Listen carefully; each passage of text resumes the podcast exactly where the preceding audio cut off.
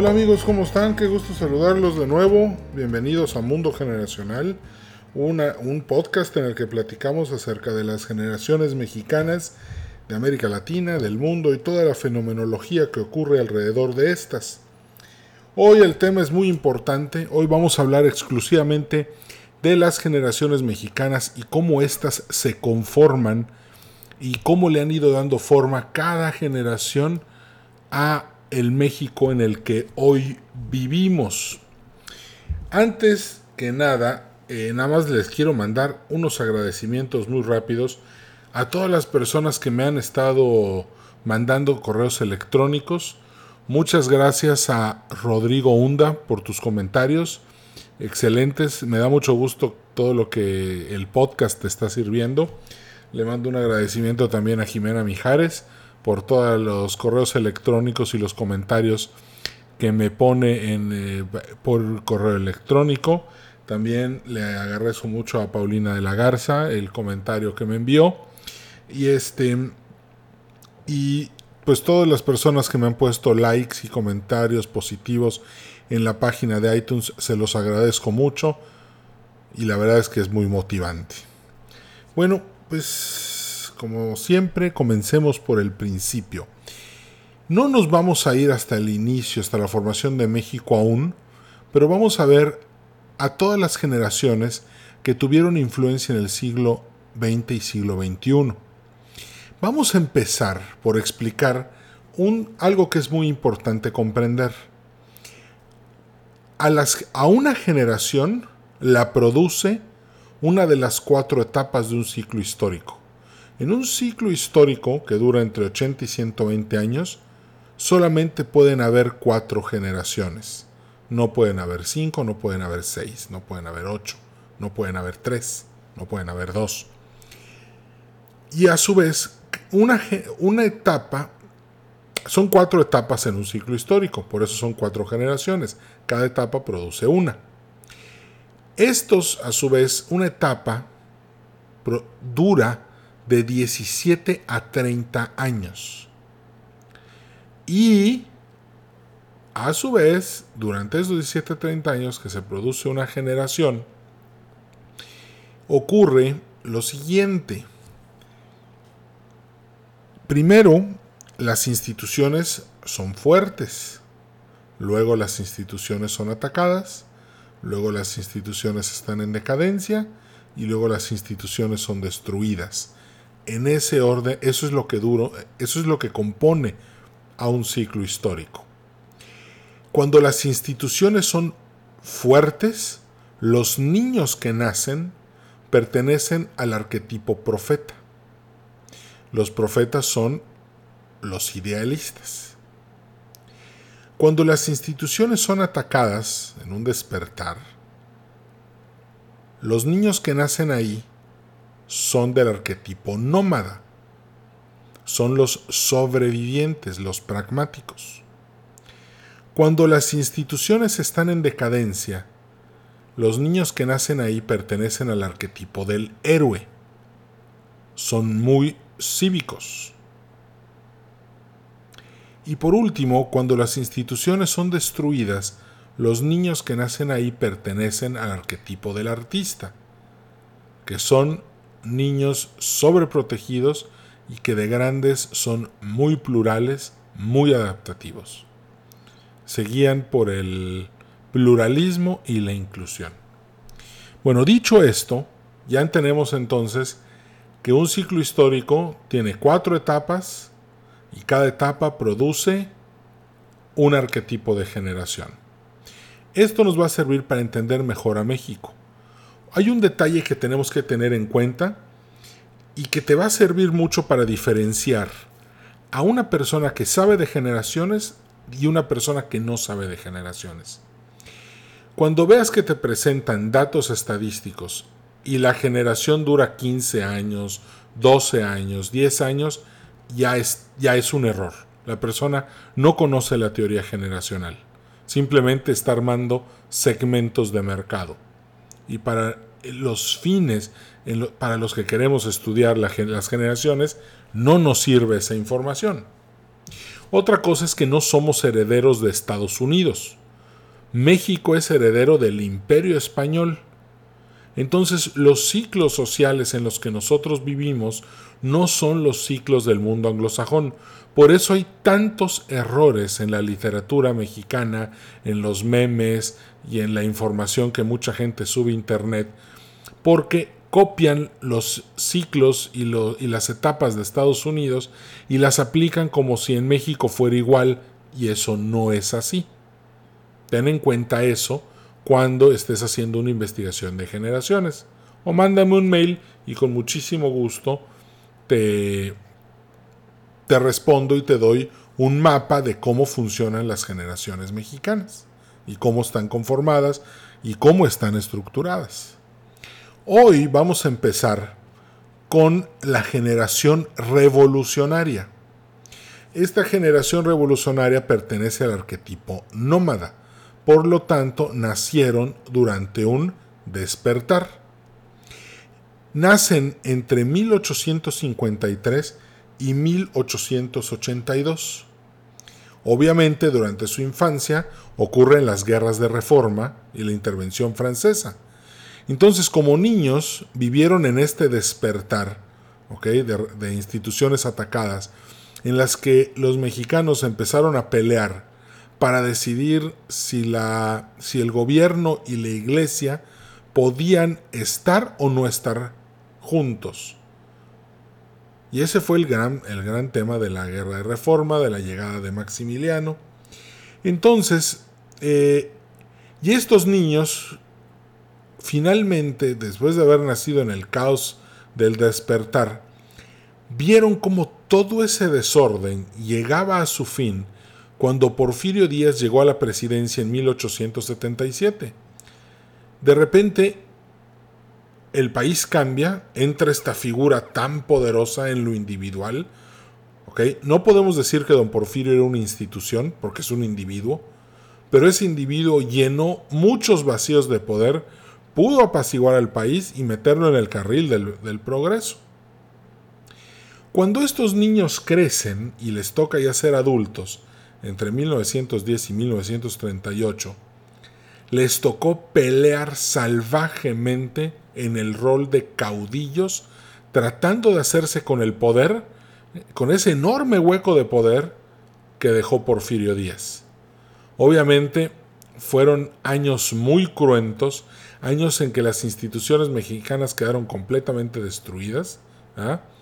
Incluso mueren un millón de mexicanos, pero no en el conflicto, sino por la influenza.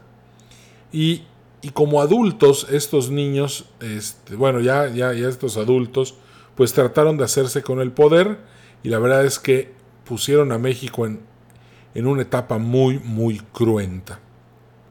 Entre los miembros más destacados de esta generación, pues Francisco y Madero, Consuelo Segarra, Plutarco Elías Calles, José Vasconcelos y Álvaro Obregón, entre otros. Después de esta generación viene la generación institucional.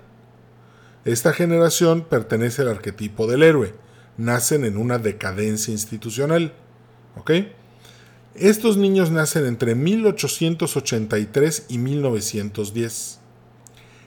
Fueron los niños del porfiriato. Estos niños vieron cómo las primeras líneas telefónicas privadas fueron instaladas en el país. Fueron los, fueron los niños que, así como hoy hay niños que están viendo el teléfono celular hace 100 años, estos niños vieron las primeras líneas telefónicas privadas. Pero de repente, ya como, como adultos, bueno, como jóvenes, les tocó la crisis de la Revolución Mexicana, y ya más grandes como adultos, en su plenitud, les tocó vivir el surgimiento del milagro mexicano. Esto fue entre 1939 y 1959. Entonces, esta generación le tocó, por eso se llama la generación institucional, porque fue la generación que construyó todas las instituciones con las que hoy, en el año 2019, estamos viviendo. Lázaro Cárdenas es el gran arquitecto del orden en el que vivimos los mexicanos el día de hoy, Un modelo que cabe decir que sí, efectivamente ya está exhausto, pero él fue el que lo creó. Obviamente en el, la institución más grande que crea esta generación es el Partido Revolucionario Institucional, el partido de todos, el partido en donde todos tenían cabida y todos tenían una oportunidad de aspirar al poder, siempre y cuando fuera por la vía política. Claro que hoy vemos al PRI muy pequeño, muy lastimado, nadie lo quiere y todo el mundo lo culpa de todos los males de sus vidas, pero en realidad eso es injusto. En su momento hizo un muy buen papel como impulsor de las instituciones y del desarrollo y del milagro mexicano. No hay que olvidar que los partidos políticos emanan de la sociedad. El PRI es un producto de la sociedad mexicana, como lo es el PAN, como lo es Morena, como lo es el Partido de la Revolución Democrática o el partido que a ustedes les guste. Siempre así funciona. Entonces es un es parte de un reflejo de la sociedad mexicana. No se trata de cambiar al PRI o a Morena o al PAN, no, se trata de cambiar como sociedad, si queremos ver que todo mejore. Bueno, entre los miembros más destacados de esta generación institucional, pues está José Clemente Orozco, Adolfo Ruiz Cortines, y obviamente este hombre al que admiro tanto que se llama Lázaro Cárdenas. yo siempre le digo el general Lázaro Cárdenas porque de verdad que es uno de los grandes estadistas mexicanos del siglo XX. Después viene la generación silenciosa, esta generación pertenece al arquetipo del artista, son los niños que nacen durante la crisis de la Revolución Mexicana, en la que el país dejó de tener instituciones, el país estaba regido por caudillos, y estos niños tuvieron que ser sobreprotegidos por sus padres. Eran niños que vivían en un México que era muy peligroso, por lo tanto sus padres se volcaron a sobreprotegerlos, a tratar de darles este, educación, a tratar de que crecieran en un, en un, pues en una, crecieron, sus papás trataron de crecerlos en una burbuja, para que no les, no les pasara nada malo. Pues obviamente la situación era horrible. Como niños, pues obviamente eh, muchos de ellos murieron en la influenza de 1919. No había una sola institución capaz de hacerle frente a la plaga.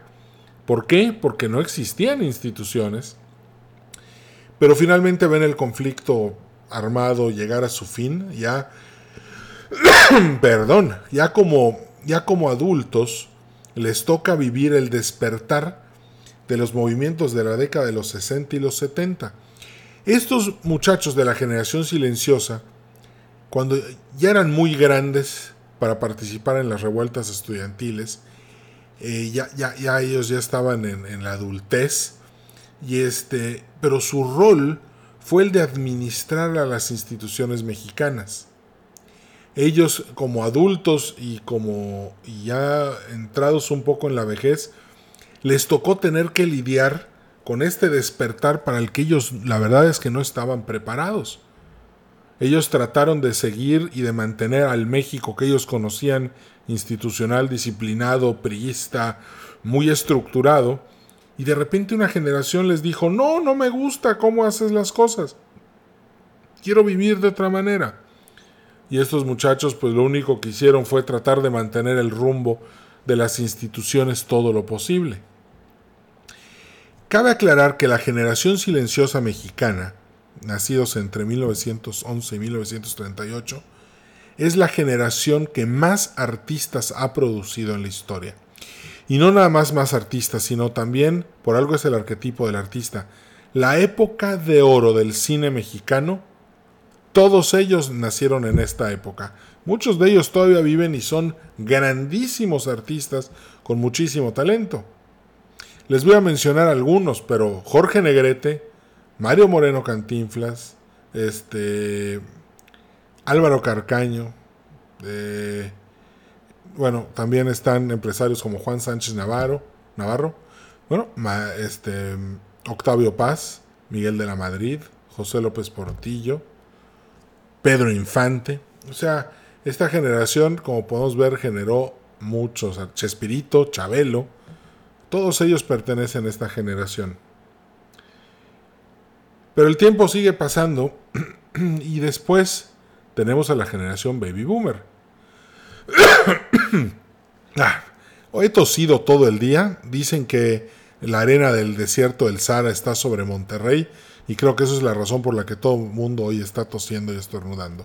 Una disculpa. Bueno, después viene la generación baby boomer. La generación baby boomer pertenece al arquetipo profeta. Los baby boomers en México, ojo, nacieron entre 1939 y 1959. No a partir del 46 o del 43, eso es en Estados Unidos. En México fue antes, porque la crisis en México acabó antes que en Estados Unidos.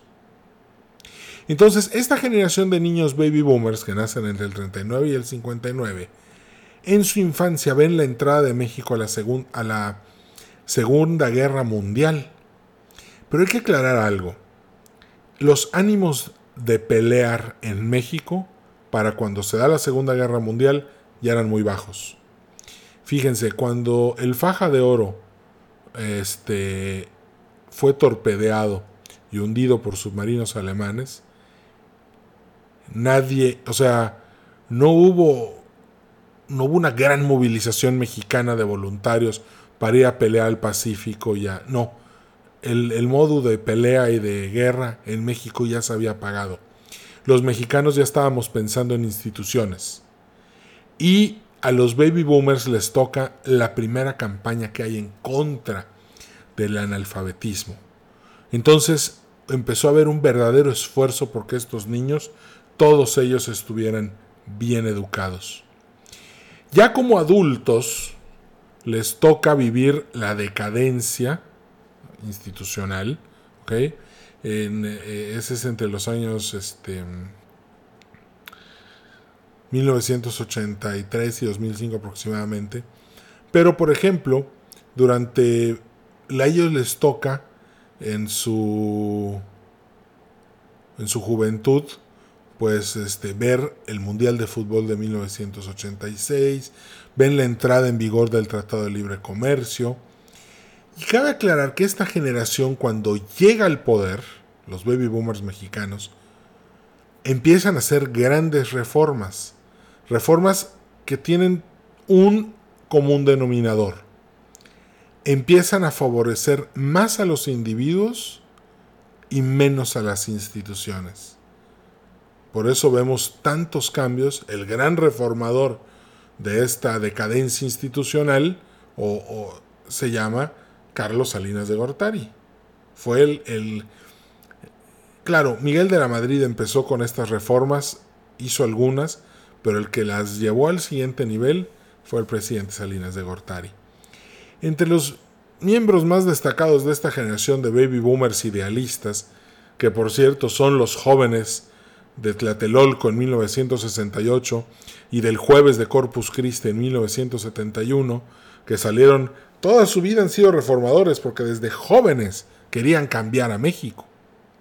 Entonces, entre los miembros destacados, pues vamos a ver obviamente al presidente Salinas, como lo dije hace rato, a Vicente Fox, a Francisco Javier Alejo, a Rubén Olivares, el boxeador, a Beatriz Paredes, a Maliofalio Beltrones y a Luis, Luis Donaldo Colosio, que trágicamente muere. Asesinado en 1994, una pena. Siempre me... Cuando cuando lo designaron como el candidato del PRI, recuerdo que, me dio mucho gusto por dos razones. Una, eh, un, carisma fuera de serie.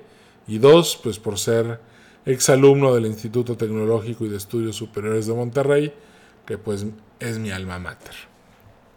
Bueno, después de la generación baby boomer, viene la generación X, que es del arquetipo nómada. Ojo, Aquí ya repetimos, empezamos con la generación revolucionaria que es nómada y ahora estamos en la generación X que es nómada.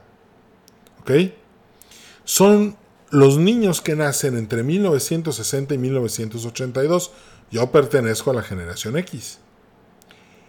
En su infancia ocurrió la matanza de Tlatelolco, las Olimpiadas del 68.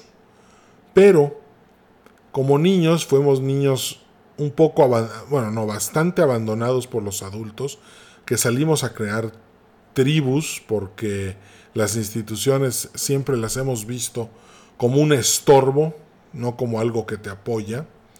Y pues hoy como adultos, en nuestro momento de plenitud, pues nos está tocando vivir la guerra contra el crimen organizado y una desintegración familiar alarmante. Cuando hago focus groups o entrevistas de profundidad con miembros de la generación X, tanto hombres como mujeres, la tasa de divorcio es impactante. Me han tocado grupos en los que el 50% de las personas que están ahí sentadas conmigo están divorciados, algunos vueltos a casar por segunda vez y nunca falta el que se ha vuelto a casar por tercera vez. Entonces, bueno, esto es, esto es ser X. Obviamente, hoy el crimen organizado y, todas estas guerras tan tremendas y esta, esta este colapso institucional que estamos viviendo en México, pues es liderado por la generación X. Todos los líderes que han llevado a cabo esta desintegración, pues son precisamente mexicanos que nacieron entre 1960 y 1982. Pero cabe aclarar que también muchos individuos de esta generación se volvieron emprendedores. La generación emprendedora de México es la generación X. El 95% del empleo de este país lo produce la generación X. ¿Por qué? Porque es una generación tribal y pragmática no está dispuesta a servir a las instituciones, por lo tanto, se volvieron emprendedores. Trataron de sacar sus propios proyectos adelante solos. Muchos crearon empresas tecnológicas, empresas de, salud, empresas constructoras. Siempre es, siempre eh, la, esta generación está a la vanguardia de investigación y desarrollo. Es la, es la generación que permitió que el desarrollo tecnológico fluyera y creciera de una manera tan espectacular. La siguiente generación es la generación millennial. Ojo, también son héroes. Nacen durante una decadencia. En México son los nacidos entre 1983 y 2005. No te vayas a confundir pensando que es del 80 al 95. He leído muchos informes que dicen que en México es de... No, porque la decadencia institucional mexicana duró hasta el año 2005. Entonces, tiene... Y ojo, muchos informes dicen del 80 al 95, son 15 años. Es un error. La generación millennial dura toda la decadencia institucional que va desde más o menos poco después de la nacionalización de los bancos hasta un año antes del inicio de la guerra contra el crimen organizado. Entonces, en la infancia de estos muchachos millennials, pues ocurre el terremoto de la Ciudad de México, vemos como en el 97 el PRI pierde la mayoría en el Congreso y en el 2000 llega Vicente Fox a la presidencia. ¿eh? Hoy como jóvenes pues están viendo un México completamente destruido, pero como adultos a ellos les va a tocar el siguiente surgimiento. Y en ese surgimiento va a haber paz, tranquilidad, progreso. Incluso me atrevo a decir que las tasas de natalidad van a volver a crecer en México entre los años 2029 y 2055. Me atrevo a decir que la generación que va a nacer en esas épocas va a ser mucho más grande por el orden y la institucionalidad que les toca construir a los millennials en estos años. En su momento, cuando estos jóvenes millennials, hoy jóvenes, estén en su vejez, les va a tocar ver una fuerte decadencia institucional, pero ya muy, muy adelantado, por ahí del 2075 al 2095. Entonces, cuando esto pase, todas las instituciones que ellos van a haber construido, los millennials, va a haber una generación profeta que aún no empieza a nacer, que va a salir, la va a retar y va a decir, no me gusta lo que hiciste. Y eso va a ser algo con lo que los millennials van a tener que lidiar de alguna manera.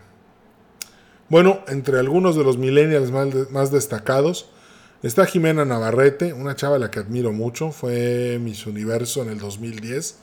Me gustó el hecho de que ella ganara en ese año, me, emocionó mucho y además habló muy bonito de la familia. Este, creo que es una persona muy admirable. Javier Hernández, el Chicharito, un, destacado, muy, muy destacado futbolista.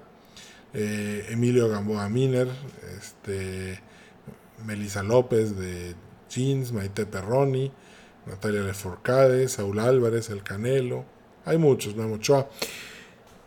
Ahorita son jóvenes, son artistas, son boxeadores, futbolistas pero el gran, el gran reto con el, el encuentro con el destino lo van a tener cuando les toque reconstruir a las instituciones mexicanas.